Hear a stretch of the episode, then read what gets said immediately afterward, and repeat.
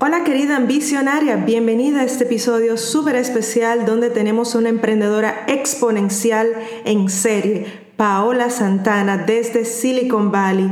¿Qué aprenderás en este episodio y de qué estaremos hablando?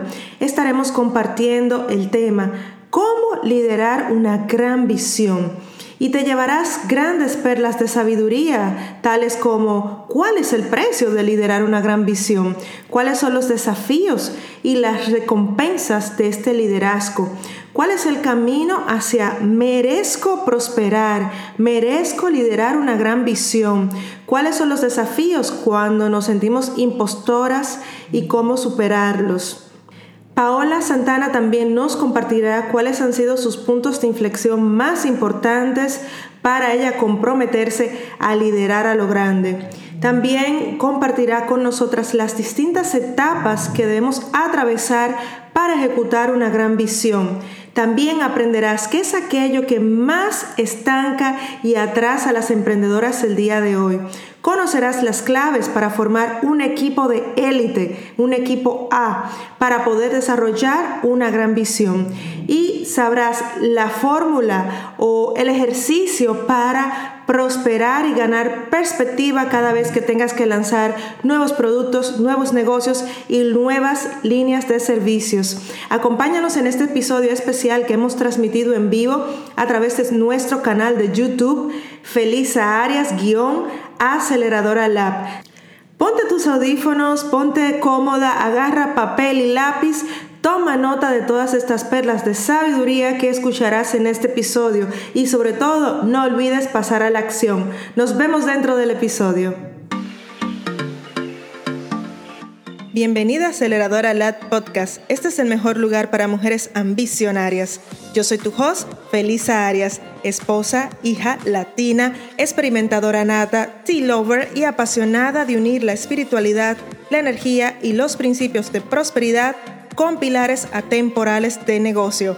Estoy en la misión de ayudar a las mujeres a prosperar, construir la próxima economía y dar acceso real a la equidad de oportunidades. Si quieres un negocio de alto rendimiento con operaciones simples, estrategia y de rápido crecimiento, estás en el lugar correcto. Vamos a ello. Hola mis hermosas mujeres, bienvenidas a esta serie Merezco Prosperar. Y hoy tenemos una mujer de grandes ligas, Paola Santana, gran visionaria, joven, hermosa, talentosa y también es mi paisana. Hay que resaltar esto. Chicas, esta mujer está cambiando el sistema en los gobiernos, está creando la próxima disrupción que ya está en curso, no es que va a suceder, está ya sucediendo a nivel gobernativo. Su compañía Social Glass se, se, encarga de utilizar la inteligencia artificial para crear ecosistemas para los gobiernos, sean entidades de alto rendimiento. Su primer producto es un e-commerce que agiliza las compras y los procesos en las entidades gubernamentales. Quien ha trabajado en el gobierno sabe todo el proceso que hay de por medio, todos los recursos que se disperden. Y esta mujer ha dicho, yo voy a asumir y voy a solucionar esto y voy a comenzar desde aquí.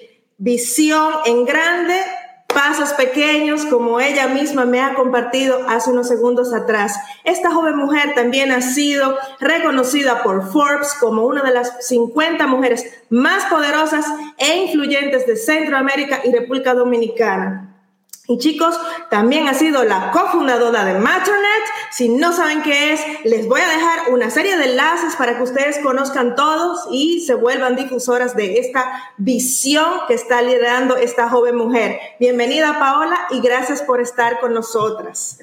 Muchísimas gracias, Felisa. Gracias por esa introducción tan poderosa. Yo siempre digo que es más fácil que otro te, te presente, eh, porque uno dice, wow, oh, ¿verdad? Que yo también hice eso, wow, ¿verdad que eso pasó? Y, siempre es más poderoso y más bonito cuando alguien habla de ti y te presenta al mundo de una manera que, yo sé que es con corazón y, que, y de admiración. Yo también te admiro muchísimo, te lo digo, por tu trabajo constante con las mujeres, por ese acercamiento de cerrar brecha, de lo que ellas no piensan que pueden hacer, de lo que ellas piensan que no saben, piensan que no pueden conseguir y sobre todo desde un punto de vista no comercial, sino ejecutivo. Esa es la palabra, ejecutivo y específico a tu nicho. Así que te celebro a ti también y gracias por tenerme aquí y vamos a conversar con, con tu comunidad y con estas mujeres que están locas por llegar a su próximo nivel. Gracias Paola, gracias por este, esta, este tiempo, esa humildad que te celebra, porque te celebramos también por esto, porque te mantienes grounded, Estás liderando muy a lo alto, pero estás aquí y ahora y con nosotros. Te celebramos por esto. Paola, quiero que nos cuentes. Todas tenemos un camino hacia merecer. O sea, yo merezco liderar esta gran visión. ¿Cuál ha sido tu camino hacia el merecimiento con este tema? No es un camino lineal y no es un camino claro. Y uno de los trabajos principales de los líderes es crear claridad para ti. Porque una vez creas claridad para ti, para tu camino, el otro que, que, te, que te respeta más por tus acciones que por tus palabras, sabe que es posible para él o para ella también. Eh, esa claridad de, de merecer, dice Jim Rohn, que para los que no lo conocen es el papá de Tony Robbins, el famoso coach. Y de eso habla mucho también Luis Hay, eh, de eso habla mucho gente que ha conectado con un nivel muy profundo de quién soy y qué hago. Ellos dicen que para recibir hay que dar para cosechar hay que sembrar. Entonces ellos dicen, el inicio del recibir, del merecer, comienza con el dar, con el sembrar, con el hacer. Y eso hace todo más fácil. ¿Yo me merezco esto? Sí, porque yo lo trabajé, porque yo fui a buscar las, las respuestas porque yo me fajé leer los libros, porque yo me fajé conectar con, una, con mi network, a, a hacer los ejercicios, a levantarme temprano, a acostarme tarde, a ser mejor, a buscar ayuda de un coach o de una terapeuta o de un lo que sea. Sí, yo me lo merezco porque yo hice la tarea, como digo yo. Entonces, ese, ese merecimiento apalancado amarrado del trabajo no te hace sentir como una impostora. No te hace sentir como que, como que, no que no podía ser fácil, porque realmente las cosas más grandes que pasan en la vida, siento yo, pasan de una manera free flow, pasan de una manera inesperada, pasan con una conexión que tú no te lo esperabas, pero tú estabas haciendo la tarea, tú estabas haciendo el trabajo. Entonces, merecer apalancado del hacer, apalancado del ser. Yo hago en lo que creo, yo hago eh, mi propósito. Entonces, se hace un poco más fácil y se hace un poco más eh, auténtico. No te sientes que estás vendiendo. O sea, cuando a mí alguien me dice, yo siento que tú le estás vendiendo, eh, ¿cómo tú le vendes al gobierno? Yo digo, es que yo no le estoy vendiendo al gobierno. Yo le estoy diciendo al gobierno que yo he visto cómo ellos tienen 30 o 40 años tratando de resolver un tema. Yo honro a las personas que están frustradas y que no han podido resolverlo. No los dejo detrás. No les digo, ah, ustedes no son buenos. Yo los honro. Les digo, qué mal que no lo pudiste resolver. Yo tengo observando ese problema desde fuera y yo creo que te puedo ayudar. ¿Tú me a ayudarte?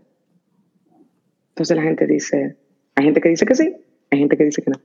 Entonces, para el que está preparado, yo entro y le ayudamos a transformar sus agencias, sus gobiernos.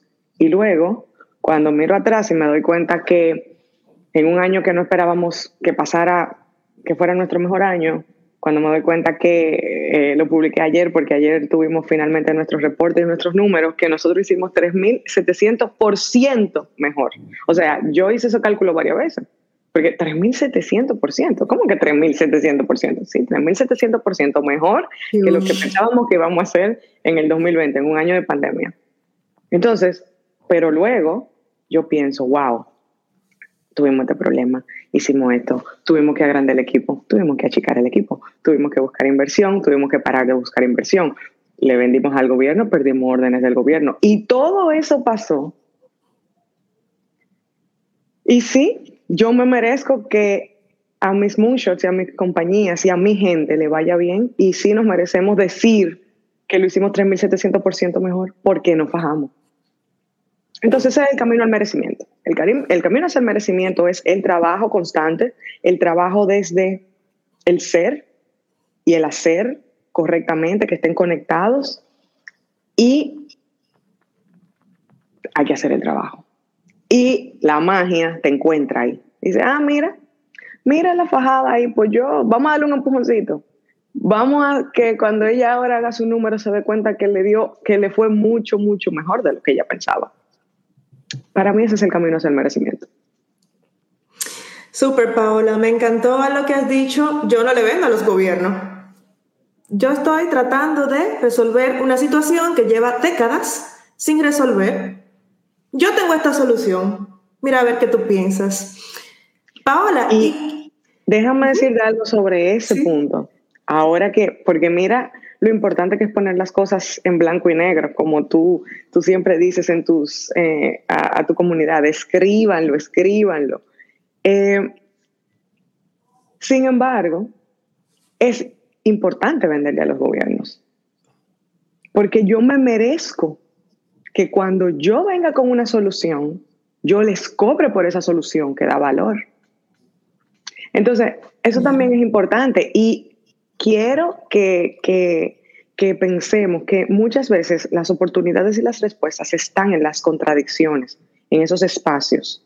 Yo siempre he pensado, es que si yo estoy haciendo algo de valor, no tengo que ir ahí a vender, a, hacer marketing, a engatusar a nadie. No, yo te estoy diciendo algo que yo vi, yo creo que de verdad esto te ayuda. Yo ni te lo estoy vendiendo, yo te estoy compartiendo un descubrimiento. Entonces yo no te tengo que vender. Pero si yo tengo un título, a esa tarea, si yo no me posiciono en esa tarea, si yo no le pongo un precio a esa tarea, tú sabes lo que pasa, que ni yo me lo creo que no es sostenible.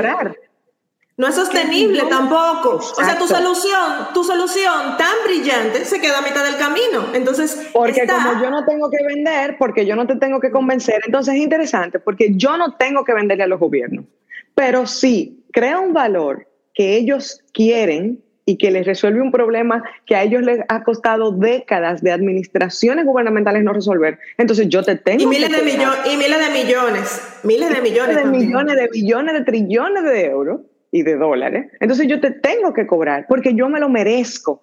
Y déjame decirte que haciendo mi introspección del año pasado y hablando con mi equipo para los goles de este año, increíblemente, mira cómo llegamos a este tema así un poco solo nosotros llegamos al tema de que este es el año de vender. Porque nosotros tenemos tantas soluciones buenas y poderosas, que tenemos tantos años desarrollándolas, que decíamos, bueno, como el gobierno va a ver el valor, como el gobierno se va a dar cuenta, y nos dimos cuenta, no, no, el gobierno solo no se va a dar cuenta. Yo tengo que masticárselo, yo tengo que explicarle, yo tengo que educarle, porque esto es de valor y por qué esto le ahorra al gobierno 90% y aún así le voy a cobrar todo lo que le tenga que cobrar. Y hemos hecho este, el año de vender.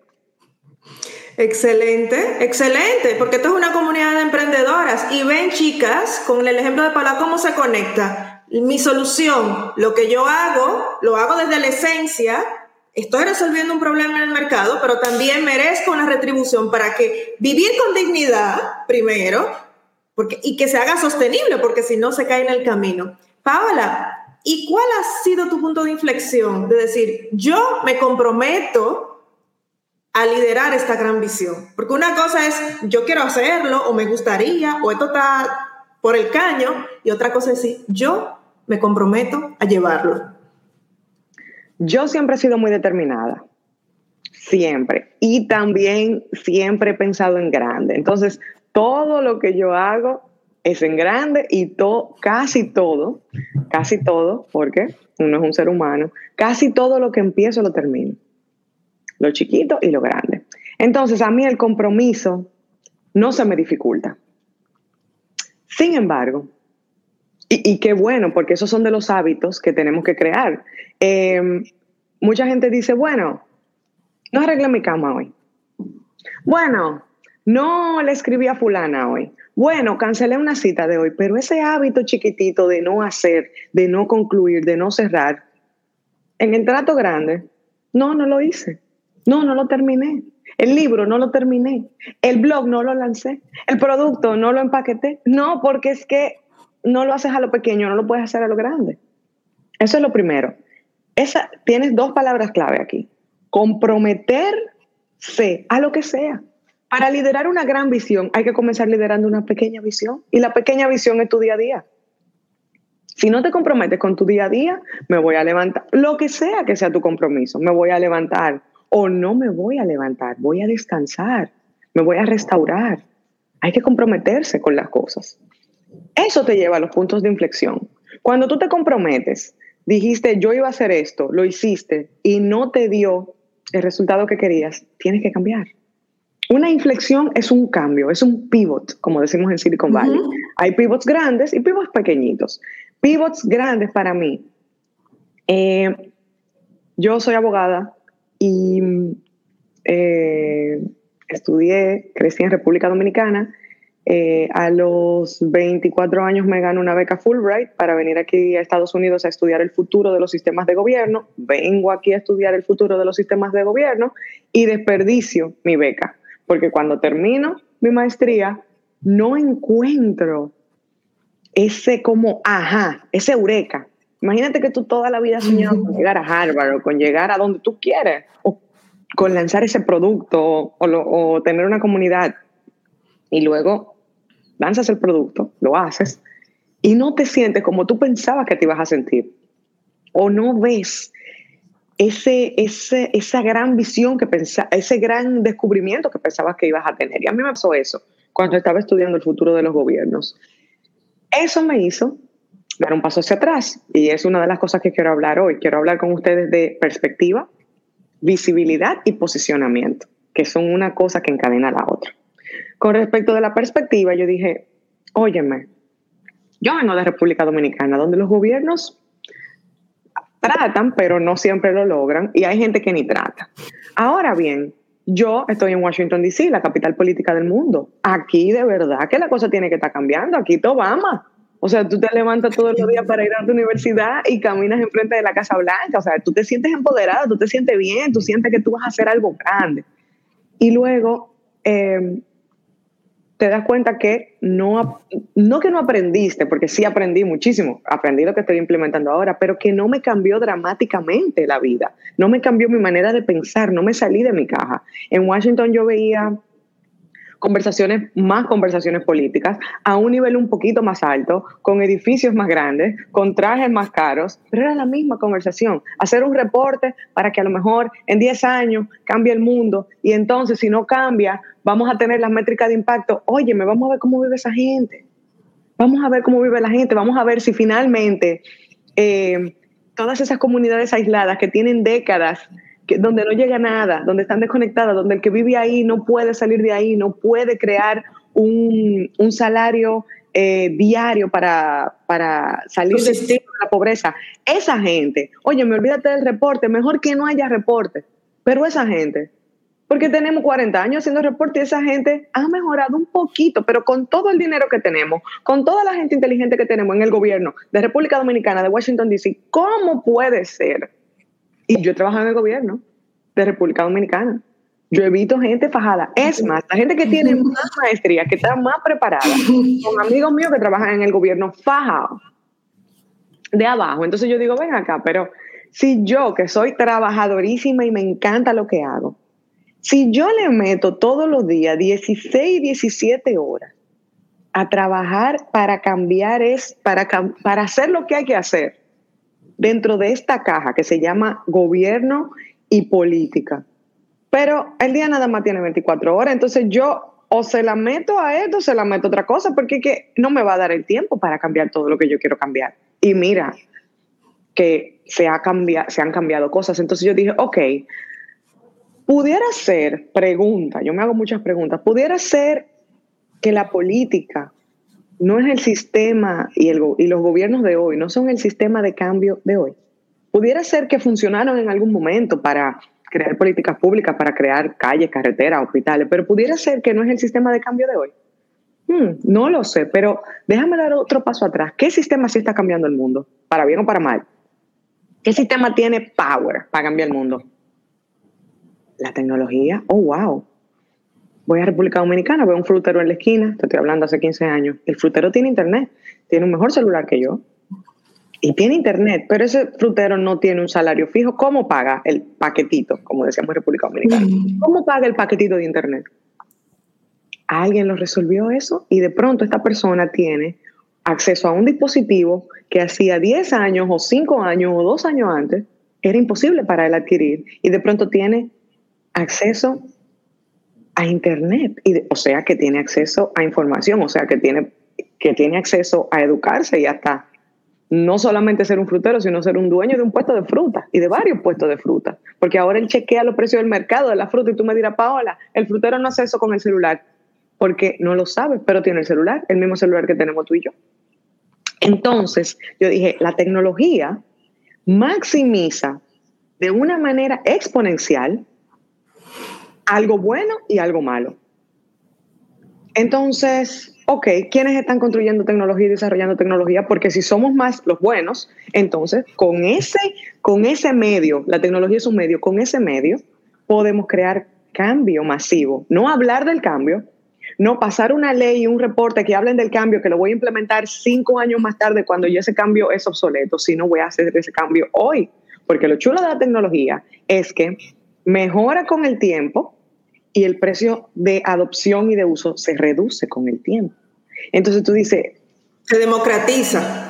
Este sistema, este sistema, parece que este sistema hace lo que yo quiero hacer. Entonces, ¿importa si yo soy político, si yo soy tecnóloga? No, lo que importa es el fin. Los medios van a cambiar. Ayer era con la política, hoy es con la tecnología, pasado mañana va a ser con otra cosa. Entonces, yo me voy a hacer una experta de lo que cambie el mundo. No importa cómo se llame, no importa la carrera, no importa el título, yo me voy a hacer una experta de eso. Y ese fue mi punto de inflexión. Eso no estaba, obviamente, hace 10 años yo no estaba clara de eso. Yo te lo explico hoy porque todas las piezas se han comenzado a unir y yo puedo conectar los puntos hacia atrás, pero hacia adelante no se conectan, como decía Steve Jobs. Entonces, ese punto de inflexión, eh, me recuerdo hace 10 años, yo tengo 10 años en Silicon Valley, eh, hace 10 años en San Francisco sentada, yo decía, alguien me dijo, de mi red, de mi comunidad, me dijo, a ver, ¿en qué grupo tú quieres estar? Tú has estado en Washington, D.C., estudiando regulación y leyes y, y, política, y tú has estado aquí en Silicon Valley y has visto que aquí en Silicon Valley construimos. Tú quieres estar en el mundo de la costa este de Washington, D.C., donde la gente regula lo que nosotros en la costa oeste creamos. ¿Tú quieres estar en el equipo que recibe o tú quieres estar en el equipo que crea? Yo dije, tú, tú te sabes la respuesta. Y me dijo esa persona, no, dímela tú y toma tu decisión. Y yo me mudé a Silicon Valley con una mano adelante y una mano atrás. Y yo dije, yo voy a aprender a construir software y yo voy a aprender a construir hardware y voy a aprender a construir tecnología. Ese fue un punto de inflexión. Salirme de mi caja, saber que era más importante alcanzar el fin que ponerle un título de si soy un abogado o si soy una tecnóloga, salirme de todas esas cajas y todos esos labels de, y de todas esas eh, esos eh, procesos lineales que la gente entiende, bueno, si tú quieres hacer esto, tú tienes que hacerlo así, tú tienes que ir allí, tú tienes que hablar con fulano. Me solté, me saqué de todo eso y me lancé a hacer cosas que yo no sabía hacer y que yo sabía que yo no sabía hacer. O sea, yo lo sabía, pero me lancé y bueno, 10 años luego tengo grandes visiones que las he ido ejecutando poco a poco desde hace 10 años. La gente habla de Matternet. Matternet es la empresa pionera de desarrollo de drones para transporte, cuando los drones para transporte no existían, cuando no había patentes para eso, cuando Google, cuando Amazon, cuando nadie hablaba de drones para transporte. Pero, vuelvo y te digo, Matternet es una compañía que todavía tú no la, mucha gente no la ha escuchado y Matternet ya tiene 10 años. Porque cuando tú te enteraste de Google, y de Amazon, esa gente tenían 12 y 9 y 15 años. Entonces, toma tiempo liderar grandes visiones, toma tiempo comprometerse con la cosa chiquita y con lo grande. Toma tiempo tener claridad de qué es un punto de inflexión, pero hay algo dentro de ti que te dice, eso es, aunque no puedas conectar los puntos hacia adelante.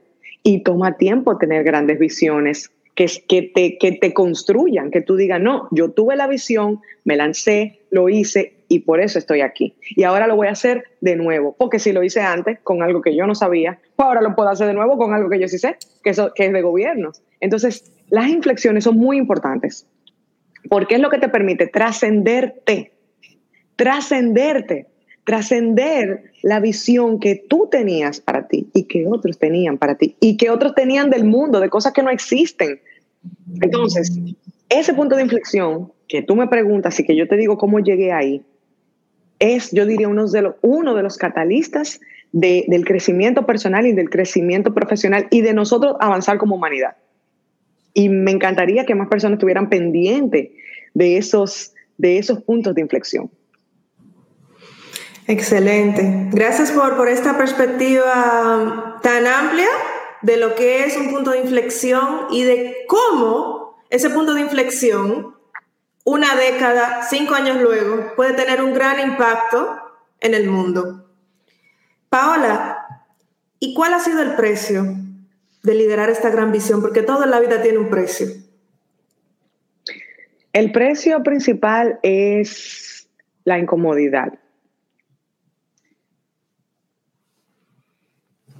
Puede ser que en algún momento tú digas, y, hay herramientas, ¿verdad? Y hay gente, y está tu network, está gente que te quiere, y gente que te apoya, y cuando yo voy a República Dominicana, mi familia y mis amigas, que no les importa para nada lo que yo estoy haciendo, que quien le importa soy yo. Em, obviamente, eso ayuda, eso es un bálsamo, pero el precio de liderar una gran visión es la incomodidad. Los líderes siempre estamos frustrados, siempre estamos atrasados, siempre estamos incómodos, siempre estamos eh, obsesionados con cómo puede ser que esto no se ha resuelto, cómo puede ser que yo, que yo, mucha responsabilidad personal, si el mundo no ha cambiado, si yo no he cambiado, lo que yo quiero cambiar es mi responsabilidad, es mía, no es de nadie. Que esa es, una de, las armas poderosas del emprendedor. El emprendedor sabe, con un cristal nítido de claridad, que si ve algo claro, si eso existe o no existe, depende de mí. Si yo me voy de la oficina, apago la luz y yo no lo hice, no va a existir. Ese es el poder y es el problema de algo. Que si yo no lo hago, no va a existir. No va a existir. O va a existir, pero no como yo lo veo. O no tan rápido como yo lo pudiera hacer, o tan barato como yo lo pudiera hacer, o tan poderoso, tan chulo, tan simple como yo lo pudiera hacer. Si yo no lo hago, no va a existir. Y el mundo no se va a beneficiar de eso. Y eso siempre te mantiene incómodo. Eh, yo estoy ejecutando cosas hoy que yo pensé hace 10 años. Y yo todavía digo, pero yo no puedo creer que esto no existe. Nosotros estamos ejecutando cosas hoy con mi equipo que nosotros hablamos hace tres años.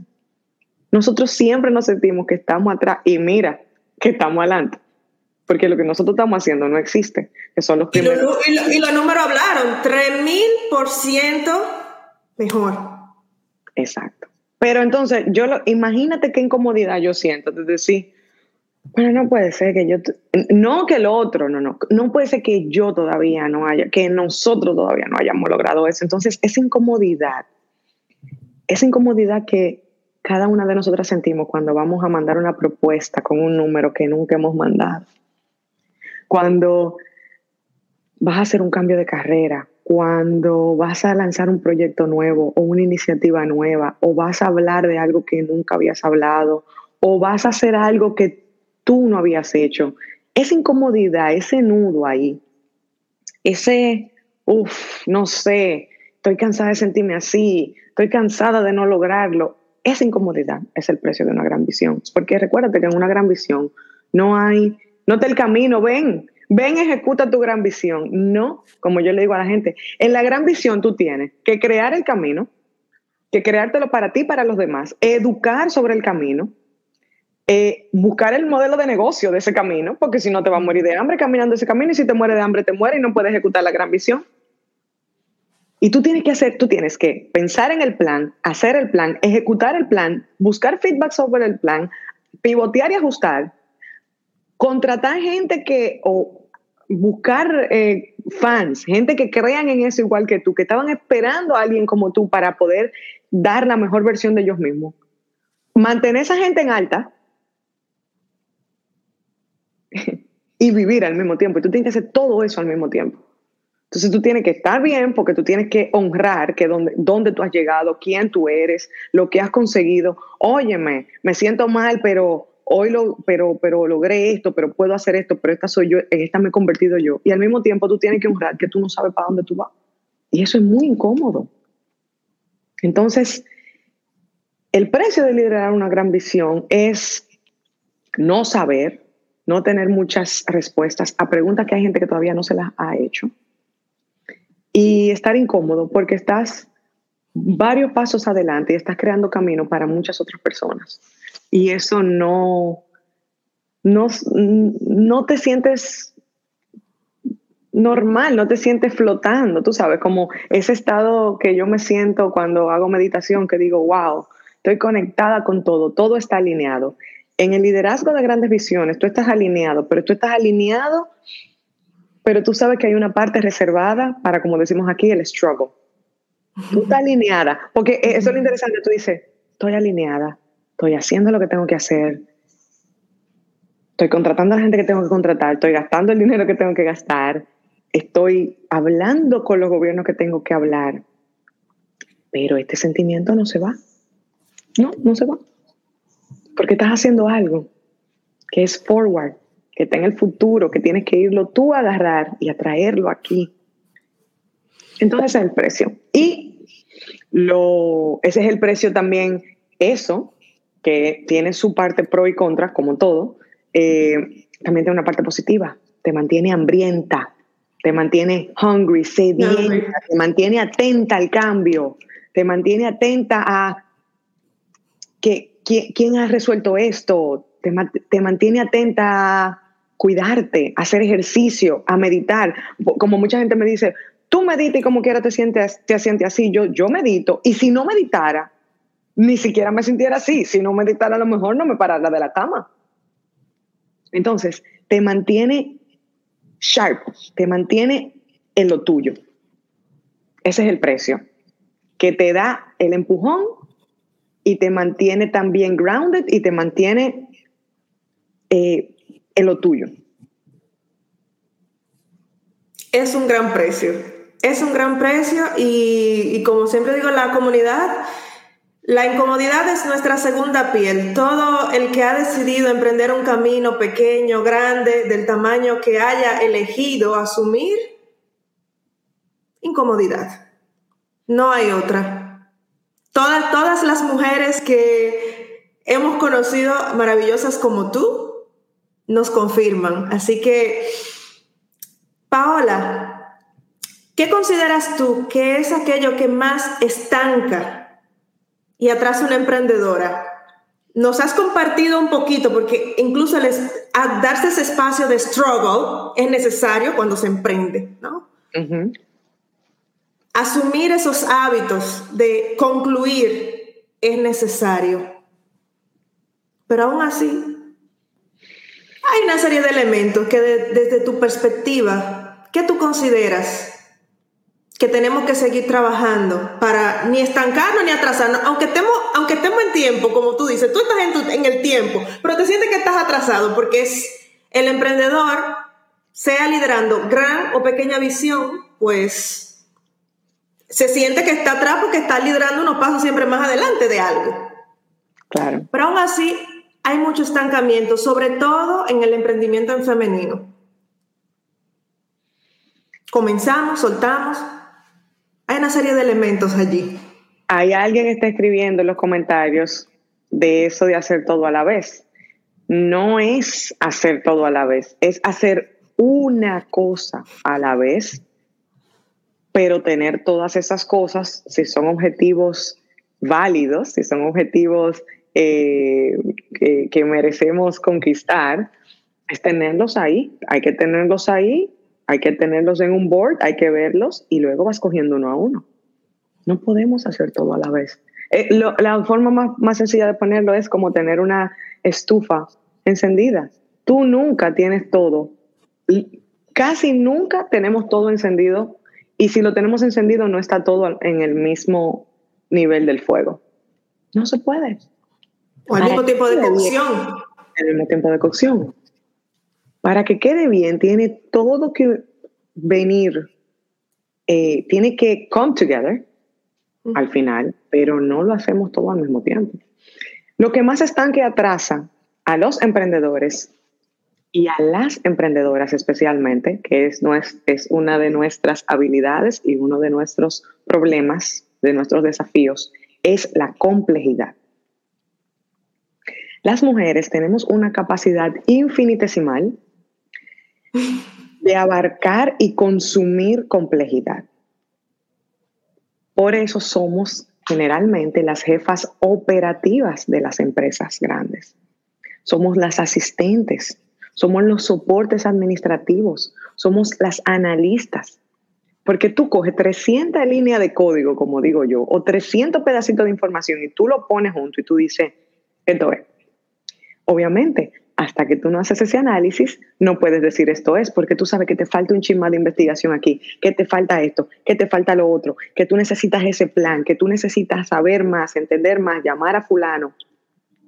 Y lo haces tan complejo que primero te toma un tiempo eh, poner todos esos pedazos de información juntos, te toma un tiempo tener tú la claridad de cuál es el primer paso y por ende te toma tiempo dar el primer paso y, como y la manera de desestancar a los emprendedores y a las emprendedoras es mi frase favorita, que la repito muchísimo, que es done is better than perfect.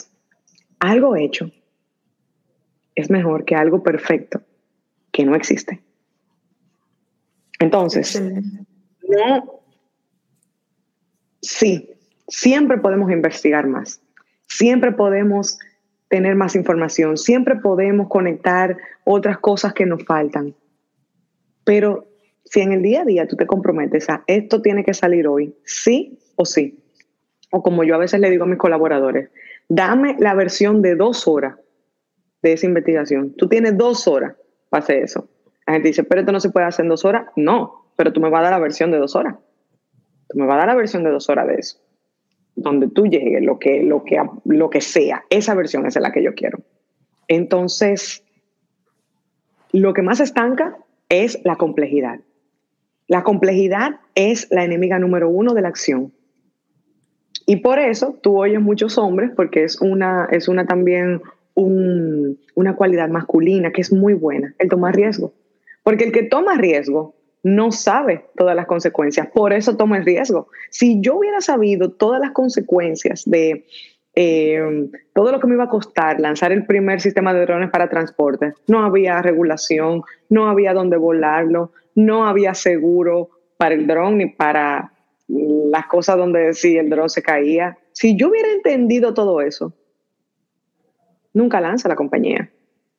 Y qué bueno que no lo entendí, porque me hubiera, déjame hacer research y comienzo a hacer research y comienzo a hablar con gente. Y de hecho, los expertos en drones para transporte de mi primera compañía, cuando hablábamos con ellos, la gente que tenía años haciendo drones decía, pero un dron para llevar una carga de 5 libras, eso no tiene sentido, ahí no hay, ahí no hay lo que decimos aquí unit economics.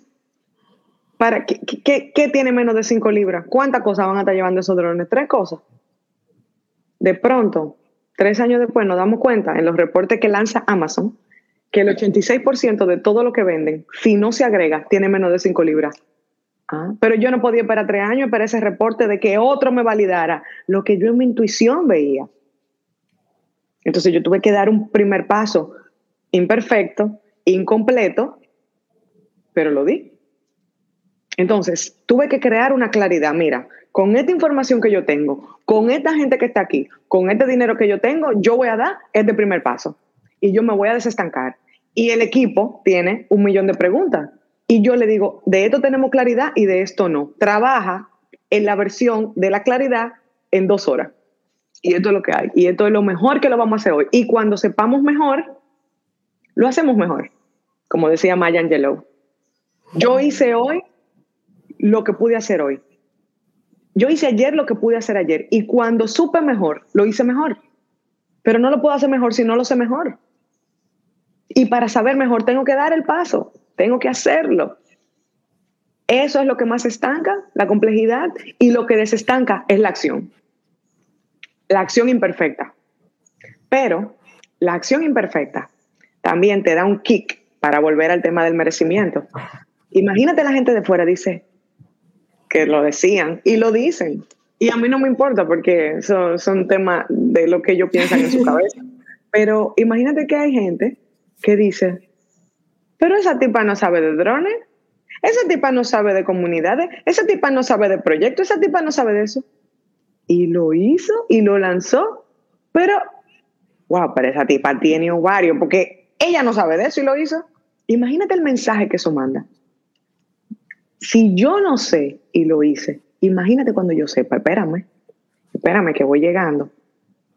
Eso le manda un mensaje al otro de que tú eres imparable.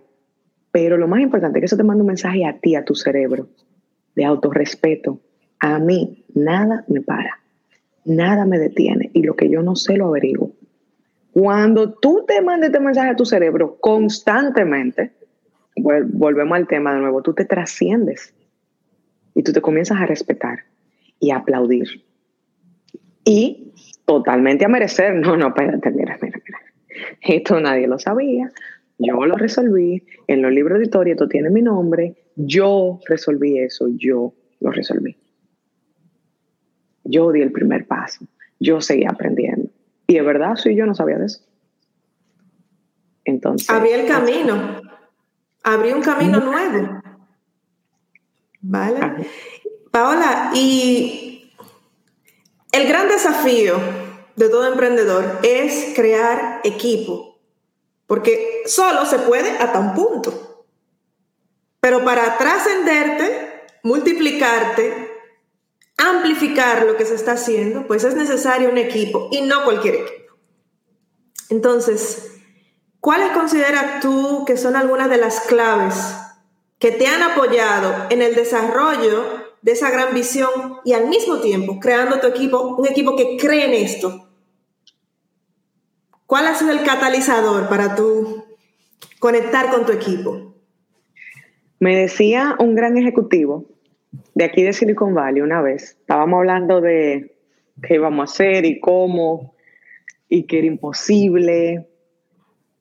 Y teníamos en Matternet un equipo pequeñito de cinco personas y me decía ese ejecutivo, Paola, ¿tú crees que tú estás en el negocio de los drones, del desarrollo de tecnología para drones? Pero lo que tú no te das cuenta es que tú estás en el desarrollo, en el negocio del desarrollo de personas, de las personas que van a desarrollar los drones. Y yo le decía, ¿qué tú me quieres decir? Bueno, el primer producto de una empresa antes de lanzar el producto es el equipo que crea el producto. Porque ese es el equipo que va a crear ese producto u otro producto. Ese es el equipo que va a pivotear si hay que pivotear, porque entiende el objetivo, no el medio solo para el objetivo. Y esas personas, al igual que tú y que yo, hay que desarrollarlas porque no saben eso. Hay gente que tiene un montón de habilidades que cuando aplica un trabajo con nosotros, aplica porque estaba loco por trabajar con nosotros pero ese no es su perfil. Y en vez de decirnos, yo apliqué a lo que vi abierto, pero yo lo que sé hacer es esto, esto, esto, y esto tiene un nombre, se llama jefe de mercadeo digital. No es lo que tú estás buscando, pero yo sé hacerlo y yo sé que tú lo necesitas. Nadie hace eso. Nadie hace eso. Porque la gente no entiende que tiene que desarrollarse, que el título con que se presenta, tiene que crearlo, porque eso no existe. Que el salario que se merece, tienen que envisionarlo, porque su nivel de responsabilidad no ha sido hecho en esa empresa.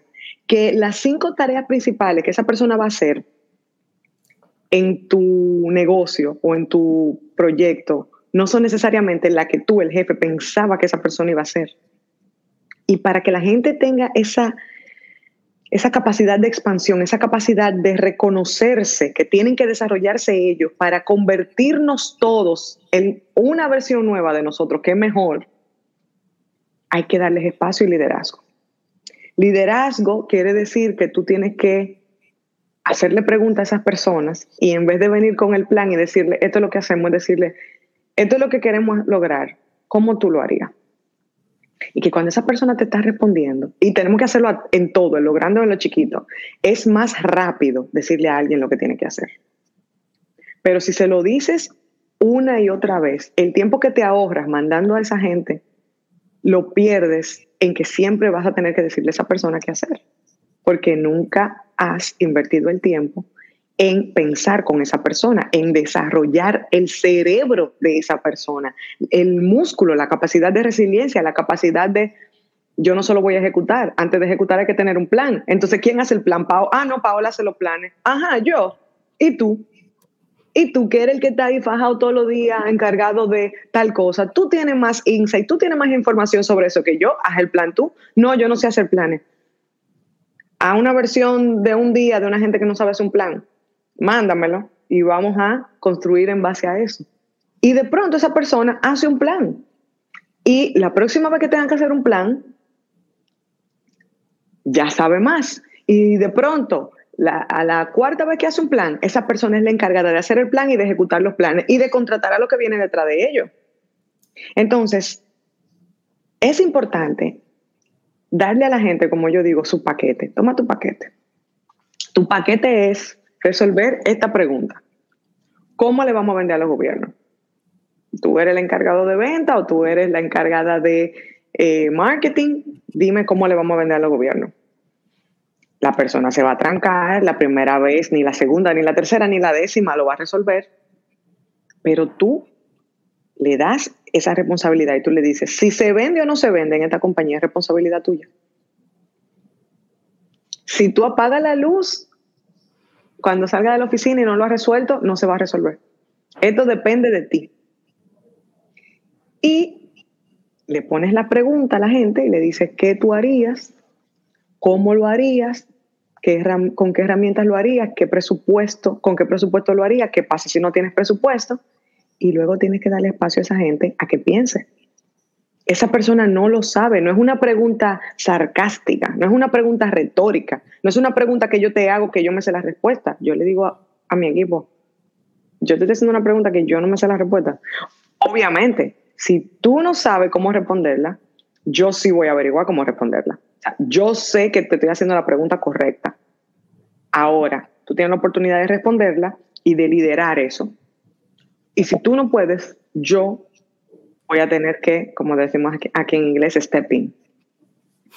Pero si no le doy el espacio a esa gente a que vengan con sus respuestas, a que cometan errores, si no le delego totalmente esa autoridad de liderazgo, siempre tengo que estar yo en, yo en control, siempre tengo que estar yo micromanejando lo que hacen esa gente y no la dejo crecer a su máxima capacidad. De hecho, esas personas se convierten más en Paola que en lo que esas personas deberían convertirse. Y cuando tenemos una reunión de equipo, yo no necesito a más Paolas en el equipo, porque Paola es muy determinada, sabe bien lo que quiere, habla alto, es agresiva, va con el cuchillo en la boca, y yo no necesito más de eso. Yo necesito otras cosas. Yo necesito a la persona que eh, arropa su introspección, que arropa su... Mm, yo, quiero, yo quisiera que tomáramos un día más para pensar esto. Yo quisiera que lo hiciéramos de esta manera. Yo quisiera que fuéramos un poquito menos agresivos eh, con el cliente. Yo quisiera que le diéramos al cliente un poquito menos y no más, porque ese cliente lo que necesita es tomar una decisión. Yo necesito esa gente diferente, que sepan que cuando hablan en nuestra mesa, en la mesa de Glass, lo vamos a escuchar y que si creemos que es válido, o si queremos averiguar si es válido, le vamos a dar la oportunidad y que esa persona puede liderar eso y que si no funciona, lo intentamos, pero que sí funciona, eso lo lograste tú. Y así es que tú desarrollas un equipo A. El equipo A no se junta, el equipo A no se encuentra. Este es mi equipo A. El equipo A se construye. Y decía, em, en estos días creo que lo escuché de nuevo, Jim Rohn, también Jim Rohn, decía... Hoy, tenemos que estudiar a Jim Rohn, ya saben. Hoy tengo a Jim Rohn en la cabeza, porque es que él, habla de cosas muy básicas y muy sencillas, pero también decía eh, que él, como emprendedor que es, que era, él entendía que él podía excitar a la gente y emocionarla y emocionarla a un nivel que la gente y si, se trascendiera, que hiciera lo que tenía que hacer, que encontrara su moonshot. Sí, él no lo dice con esa palabra, pero que actuar en su moonshot. Y él dice, como en una frase muy americana, eh, lo haré hasta que me muera en el, aunque me muera en el intento. Y él dice, y casi me muero en el intento. Porque tú no le puedes inyectar ganas a la gente. La gente que no tiene ganas no lo va a hacer. Entonces él decía, mi equipo, yo he aprendido que mi equipo está compuesto de gente que tenía las ganas y yo los ayudé a conseguir las capacidades. Pero el que no tiene ganas, yo no le puedo dar esas ganas. Y a mí me pasa constantemente con gente que entrevisto y con gente que quiere ser parte de los proyectos que yo trabajo. Hay gente que tiene toda la capacidad del mundo. Y en algún momento yo he cometido ese error. Yo pensaba, bueno, mira, yo tengo la visión y yo tengo la gana. Y yo lo que necesito es alguien que me resuelva este tema o que me desarrolle esto. Si esa persona no cree en mi visión o no tiene las ganas, no importa porque yo tengo ganas de más, entonces yo complemento ahí. ¿Tú sabes qué?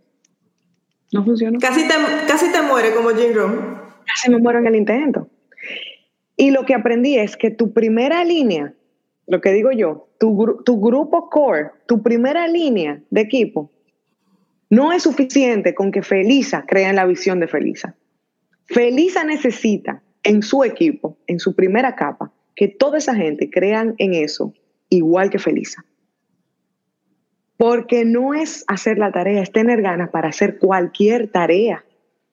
Y eso es muy importante porque eso te da un feedback a ti como líder de, uff, si esta gente no cree en eso, yo creo en esto, pero que yo necesito, yo no puedo estar empujando al jefe de compra y al jefe de esto y al jefe de marketing y al jefe, yo no puedo estar empujando a esa gente todos los días. Entonces esa gente necesita creer como tú.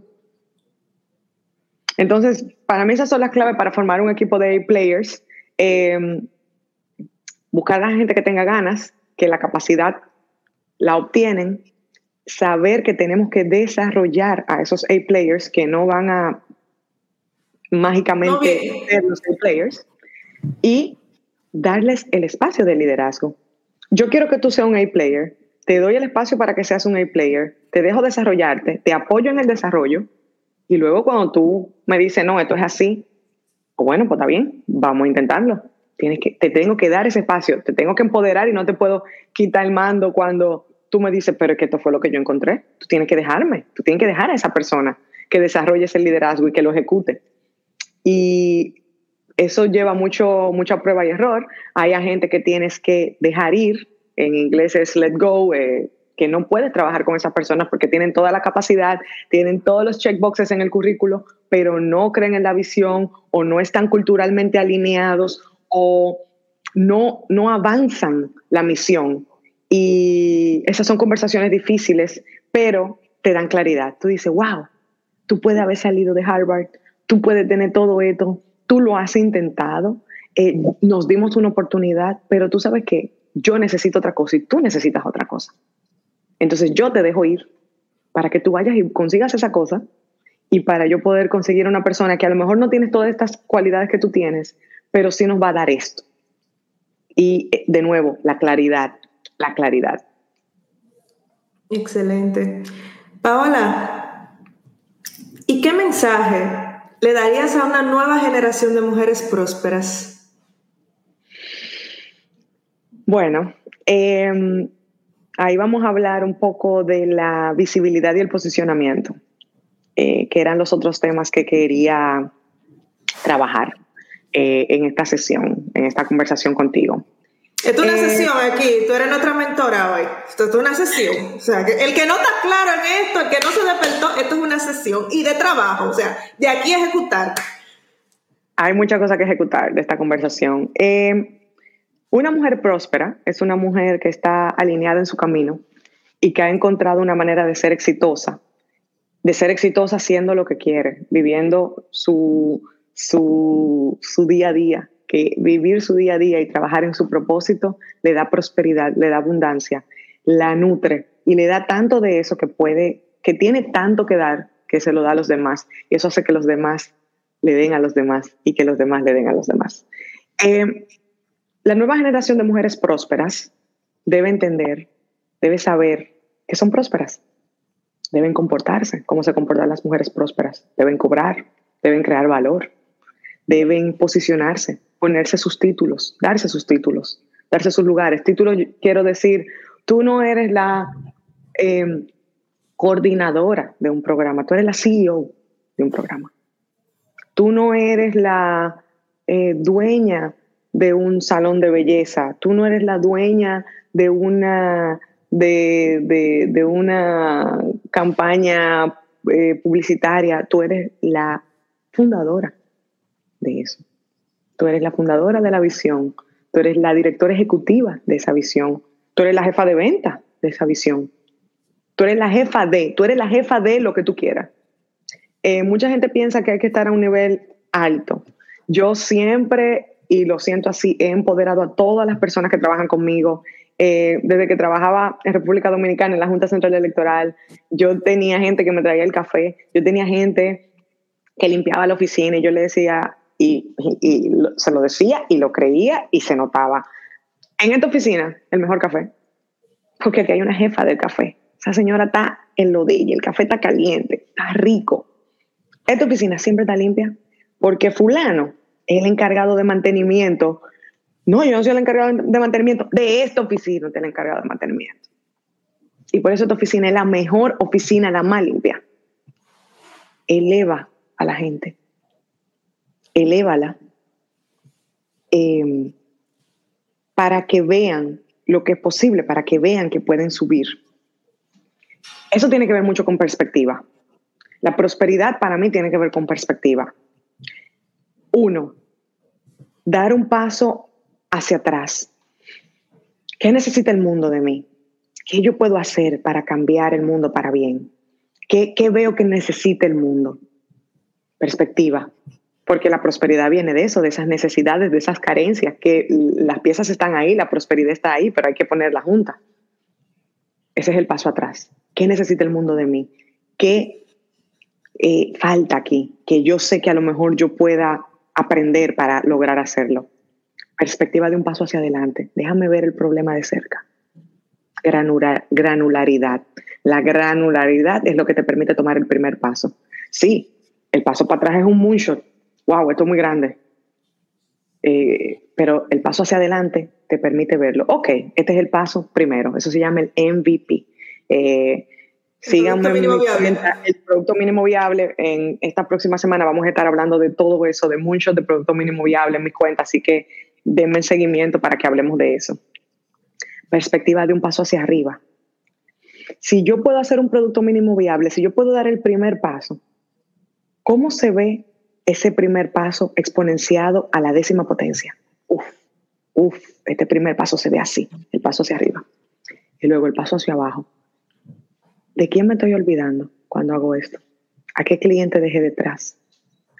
Cuando yo digo que voy a digitalizar todo mi contenido, ¿de quién me olvidé?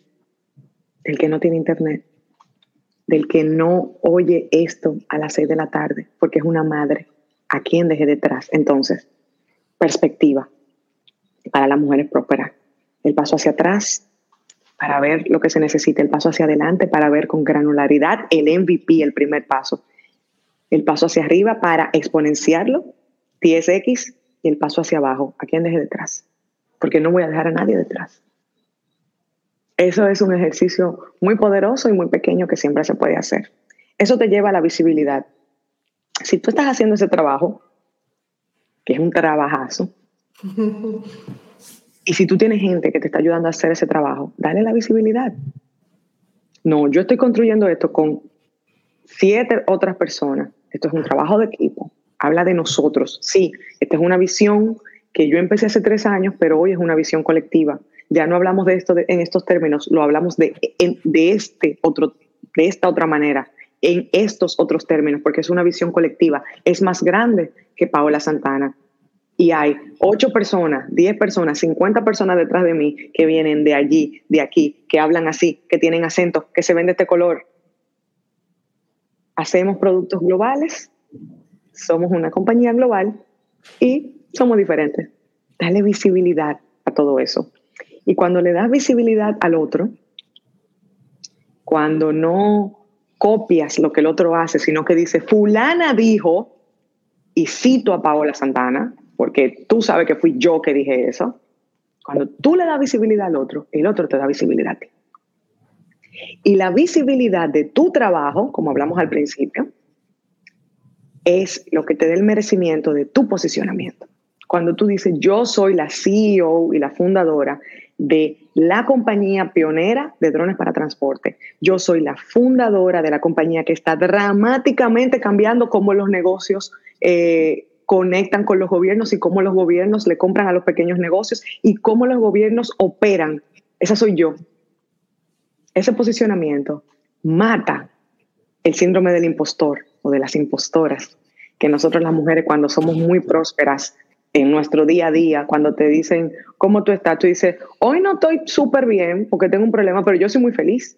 O yo estoy intentando ser feliz. O yo estoy siendo exitoso en lo que hago. Y hay muchas piezas que todavía no han, no se han eh, puesto concretizado, no se, han, no se han puesto juntas. Claro, pero yo estoy alineada. Yo estoy en mi camino. Yo estoy en mi línea, en mi propia línea que le estoy creando yo. Entonces, eso es importante. Y es un son varios ejercicios que vienen de entender tu perspectiva, entender tu visibilidad y darte tu posicionamiento. Excelente, Paola. Muchísimas gracias por tus perlas de sabidurías, por compartir el camino, por construir nuevos caminos, por ese nivel de compromiso en aportar al mundo, en decir, en vez de decir, hay un problema, esto no funciona, no. ¿Qué puedo hacer? Lo vamos a hacer, lo estamos haciendo. No sabemos si nos vamos a morir en el intento, pero lo estamos haciendo. Muchísimas gracias, Paola, por compartir tu plenitud, tu camino hacia la prosperidad, hacia el merecimiento con esta comunidad de emprendedoras que tanto te admiran.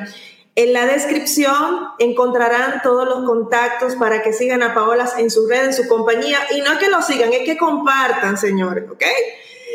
Paola, gracias por estar aquí con nosotras. Gracias. Si unas palabras finales así, o una palabra, un shot así como muy tuya. Eh, hecho es mejor que perfecto. Esa es la palabra con que las voy a dejar. Me encantaría que tu comunidad te diga, di el primer paso de esto, di el primer paso de mi pivot, me desasta, me des eh, ¿cómo se dice esto? Me desestanqué, me desestanqué, me desbloqueé, me desbloqueé. Que te taguen y me taguen y sepamos que muchísimas mujeres hoy eh, dieron su primer paso de cualquier cosa, de algo pequeño, de algo grande. Y si, están viendo la y si están viendo la repetición, Paola, tienen la misma tarea. Si tú esta repetición y pasaron tres meses, tiene, la tarea es la misma, no cambia, ¿vale? No es que 24 horas, la tarea es la misma lo vean 10 veces, lo vean una vez, van a compartir ese primer paso, porque el compromiso público es importante también. Lo hice, lo estoy haciendo. Salgo de esa sombra. Paola, muchísimas gracias por estar aquí. Gracias a todos ustedes que se conectaron en vivo y gracias también a aquellas que estarán viendo esta repetición. Gracias por seguir esta serie tan maravillosa de mujeres iluminadas Ustedes se dieron cuenta, ¿verdad? Que esto era una mentoría como high level. O sea, esto era esta conversación. Todo aplicar y nada de mucho hablar. Paola, gracias nuevamente y gracias a todas ustedes. Hasta pronto. Bye. Si te ha gustado y te ha sido útil este episodio, por favor compártelo. Recuerda que lo que compartes se multiplica. multipliquemos más de lo bueno, de lo próspero y de lo hermoso que hay en este mundo. Encuéntranos en Instagram como Aceleradora Lab, en nuestro canal de YouTube como Felisa Arias-Aceleradora Lab y en nuestra web aceleradoralab.com. Hasta la próxima.